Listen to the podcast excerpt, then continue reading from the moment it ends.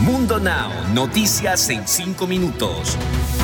Inmigración, dinero, política, entretenimiento y todo lo que necesitas para amanecer bien informado. Comenzamos.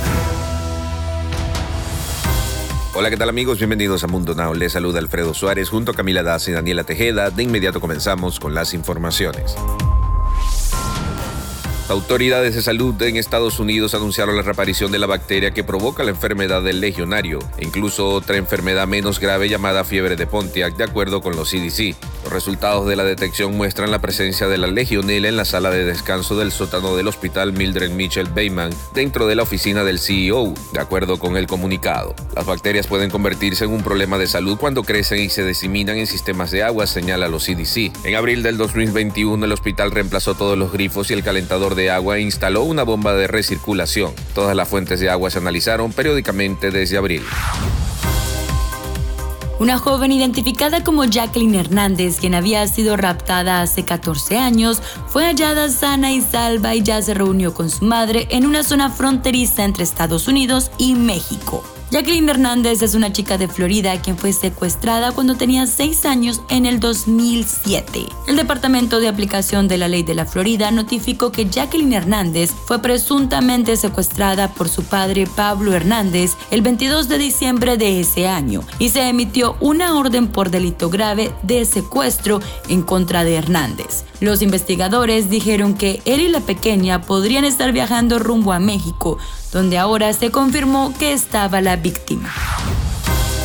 La tormenta tropical Nicolás tocó tierra la madrugada de este martes y desde entonces va dejando rastro de su destrucción en Texas, pues ha traído fuertes vientos, intensas lluvias y amenaza con generar potenciales inundaciones. Sus fuertes vientos tumbaron líneas eléctricas a lo largo de la costa, generó serias inundaciones en Lake City, Galveston y hasta Houston terminó llena de ramas y escombros que Nicolás esparció por la ciudad. Incluso luego de que llegara derribando algunas líneas eléctricas a lo largo de la costa, más de 480 mil usuarios en Texas y más de 93 mil en Luisiana terminaron sin energía eléctrica.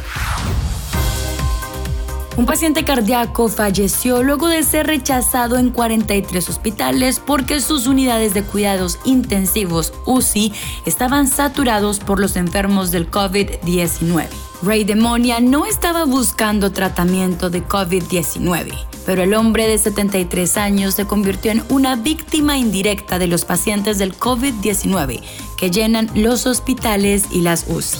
El personal del hospital había llamado a 43 hospitales y no había podido encontrar una cama UCI especializada para cardíacos. Finalmente el hombre fue trasladado en un avión a Mississippi, donde por fin encontraron una camilla. Sin embargo, el hombre murió el 1 de septiembre, apenas tres días antes de cumplir sus 74 años. Y ahora es momento de que te pongas al día conmigo con las noticias más actuales del entretenimiento de terror, les cuento que un miembro técnico de la película Me Time sufrió un traumático accidente cuando cayó de una altura de 9 metros. En la mañana de este martes esto ocurrió. Hasta el momento la producción no ha dado más datos sobre el incidente que ocurrió en plena filmación. Lo que sí se dio a conocer es que el joven fue auxiliado de inmediato y trasladado a un hospital cercano, donde está bajo observación debido a las heridas que este presentaba. Tanto la producción como el equipo no han dado información al respecto. Y en otras noticias, ¿será que regresan Adamari López y Tony Costa?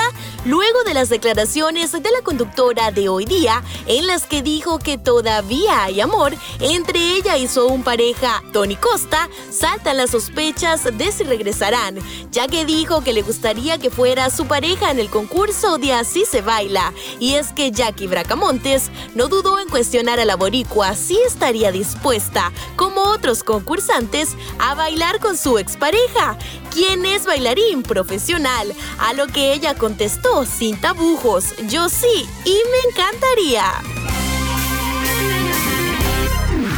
Deportes.